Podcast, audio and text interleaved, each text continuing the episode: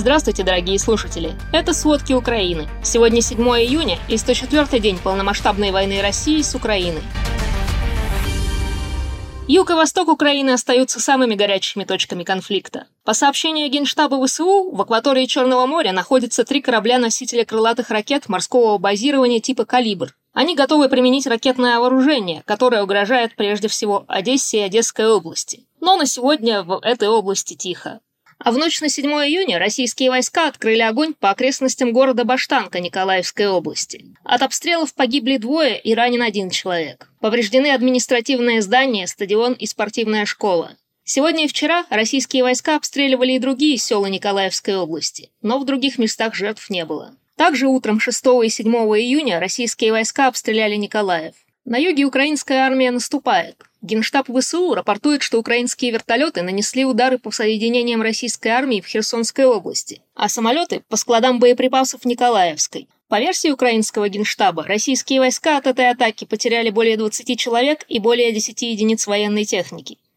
В Херсонской области все еще продолжаются боевые действия. Представители областной администрации сообщают, что российские военные продолжают обстреливать оккупированные села области из артиллерии и пытаются вернуть освобожденные ВСУ территории. Тяжелая ситуация в населенных пунктах Береславского района, рядом с границей Николаевской области, на востоке от Херсона. Гуманитарную помощь туда доставить почти невозможно. А в это время оккупационная администрация Херсонской области начала подготовку к празднованию Дня России. На этом фоне оккупационные власти опять собираются устроить в области референдум о присоединении к Российской Федерации. Хотя еще в апреле представители, назначенные российскими военными администрацией, утверждали, что в ближайшее время не планируют проводить референдум. В оккупированной части Запорожской области, по сообщению мэра Мелитополя Ивана Федорова, российские войска покидают почти все военные блокпосты вокруг города. Это на фоне успешного украинского наступления в Запорожской области. Эти сообщения перепроверяются. А в Днепропетровской области снова обстреляли общину на границе с Херсонской областью. Ударили из ураганов. Один человек ранен и повреждены несколько домов. То, что происходит на Донбассе, можно назвать беспросветными позиционными боями. В Донецкой области представители администрации докладывают, что российские войска обстреливают всю линию фронта из стрелкового оружия, танков, артиллерии, минометов и ракетных систем залпового огня «Град», «Смерч» и «Ураган». Российские военные нанесли ракетные удары по Кураховскому и Авдеевке, недалеко от Донецка и кассетными боеприпасами по Николаевке в 50 километрах южнее Донецка. Под огнем оказалось множество городков, поселков, сел по линии фронта от 60 километров к западу до 100 километров к северу от Донецка. От обстрелов повреждены 26 зданий, среди них 17 частных домов и 5 многоэтажек. За сутки погибли три человека, из них один ребенок. Шестеро ранены, в том числе два ребенка. В Луганской области российские войска обстреляли Лисичанский рынок, горный колледж и школу. В школе пострадали два человека. Продолжаются бои за Северодонецк. Даже Американский институт изучения войны признал, что невозможно понять, какая армия контролирует какую часть города. В Северодонецке идут уличные бои.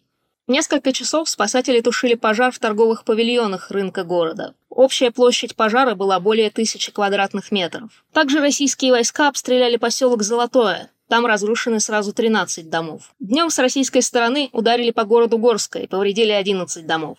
В Харькове ночью было несколько обстрелов жилого Киевского района города. От обстрелов загорелся дом, из-под завалов спасли одного человека. Еще один пожар возник в административной постройке, пострадавших, к счастью, нет. Всего за сутки по Харьковской области четыре мирных жителей было ранено и двое погибло. Обстрелы были в северных пригородах Харькова и в Изюмском районе. В Сумской области сегодня ночью российские военные обстреляли городок Середину Буду у самой границы с Россией. Обстрел начался около пяти утра, были выстрелы из миномета, а потом артиллерийский огонь. Повреждены по меньшей мере шесть домов, хозяйственная постройка и гараж. Началось несколько пожаров. Частично разрушена линия электропередач. И это еще не полная информация о материальном ущербе для города. По предварительным данным, погибших и раненых среди местных жителей нет. Только за последние сутки российские войска нанесли по Сумской области около 40 ударов из минометов и, скорее всего, самоходных артиллерийских установок. Об этом говорит глава Сумской военной администрации Дмитрий Живицкий. После того, как российские войска оттеснили с территории области, область постоянно обстреливают со стороны России. Эти обстрелы разрушают дома и убивают мирных жителей. На оккупированных территориях без особых перемен. Советник мэра Мариуполя Петр Андрющенко заявил, что гуманитарная ситуация в Мариуполе продолжает ухудшаться. В городе не хватает продовольствия и воды. Люди вынуждены по 6 часов каждый день стоять в очередях за продуктами. Количество людей в очередях часто достигает 2000 человек. Питьевой воды нет, и взять ее можно только на территории гуманитарного штаба оккупационной администрации. Каждый час в последние дни до 10 человек вывозят в больницу из-за обмороков. Другого пути получения гуманитарной помощи нет. При этом оккупационная администрация заявила, что с июля гуманитарную помощь бесплатно будут выдавать только пенсионерам и людям с инвалидностью. А уполномоченная по правам человека в России Татьяна Москалькова сообщила, что за прошедшие сутки с трех ночи 5 июня по три ночи 6 июня из-за боевых действий на территории ДНР погиб один и ранены еще шесть мирных жителей. Постепенно появляется все больше информации о срочниках в рядах воюющей российской армии. Прокурор Западного военного округа России сообщил, что 12 офицеров были наказаны за отправку срочников на войну с Украиной. Некоторые из офицеров были уволены. По заявлению военного прокурора Артура Агеева в Совете Федерации, в Западном военном округе порядка 600 военнослужащих по призыву были привлечены к специальной военной операции. Все они возвращены в кратчайшие сроки. Но в начале марта и российская Минобороны, и Владимир Путин заявляли, что срочники не принимают участие в боевых действиях в Украине. Но на следующий день после заявления Путина в Минобороны все же признали, что это не так. Ведомство обещало тогда провести проверку по фактам привлечения срочников к войне. А издание «Медиазона» сообщает, что с родными моряков-срочников, которые, скорее всего, погибли на потопленном крейсере «Москва», работает специальная группа психологов, медиков и юристов. Основная их цель – не допустить распространения информации о погибших и пропавших без вести срочниках. Эта информация согласуется с данными украинской разведки. По сообщениям, в оккупированном Севастополе во время встречи командующего Черноморским флотом России с родственниками погибших моряков здание Дома офицеров охраняла военная полиция, а самого командующего сопровождала группа спецназовцев. Эту информацию передала прокуратура Черноморского флота России по запросу матери раненого моряка Гюльнас Уразаевой. Ее сын служил в воинской части, которую недавно внесли в список участников специальной военной операции. Закономерно, что агентство Bloomberg пишет, что Владимиру Путину со временем будет сложнее скрывать военные потери, особенно от матерей, жен и детей солдат. Тем более на фоне ухудшения настроения из экономических трудностей. К тому же с украинской стороны создана горячая линия и сайт для тех, кто ищет своих близких. В агентстве отмечают, что потери России в Украине ошеломляют даже несмотря на замедление темпов наступления по сравнению с первыми днями. Официальные данные Министерства обороны России в последний раз были обнародованы 25 марта. Даже тогда они были сильно заниженными по сравнению с волонтерскими исследованиями открытых источников. Так, несмотря на то, что российские потери стараются держать в секрете, журналисты BBC и волонтеры недавно насчитали более трех тысяч погибших российских военных на этой войне. По данным Генштаба ВСУ, со дня полномасштабного вторжения России в Украину погибло около 32 тысяч российских военных. И даже если эта цифра завышена вдвое, по данным британской разведки, это все равно больше, чем потери СССР в войне с Афганистаном. Тем временем в Госдуме заявили, что российская армия практически перестала нести потери в ходе войны в Украине. Это якобы результат изменения подхода к ведению боевых действий. А 4 июня впервые произошел обмен телами между украинской и российской армией. Как сообщает Associated Press, обе стороны передали друг другу по 160 тел.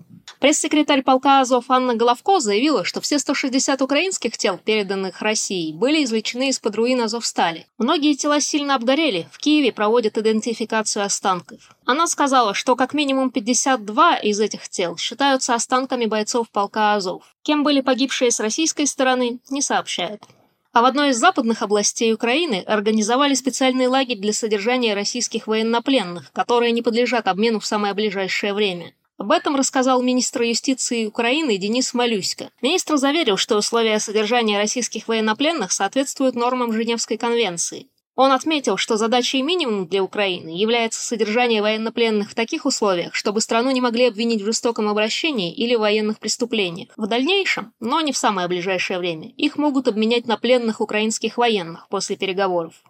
А по данным Генштаба Вооруженных сил Украины, Беларусь планирует увеличить численность своей армии почти вдвое – с 45 тысяч до 80 тысяч. Согласно рейтингу Global Power Fire, до сих пор армия Беларуси находилась на 52-м месте из 142. Для Украины же это значит, что есть угроза ракетных и авиаударов с территории Беларуси.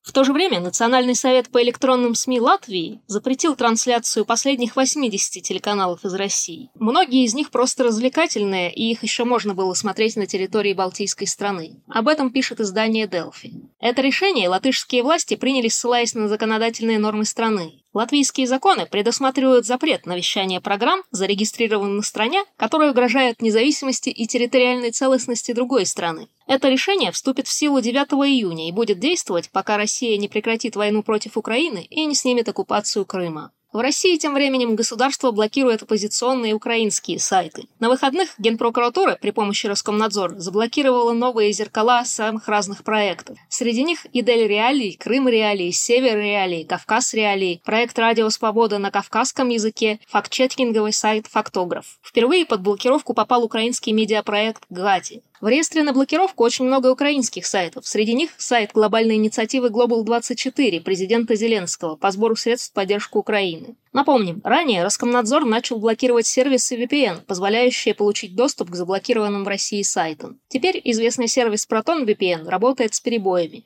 Спасибо, это были все главные новости к середине 7 июня 2022 года. Помните, правда существует, а мы стараемся сделать ее доступнее. Война не вечная и изоляция тоже. Пожалуйста, поделитесь проверенной информацией с надежными и умными людьми. До встречи!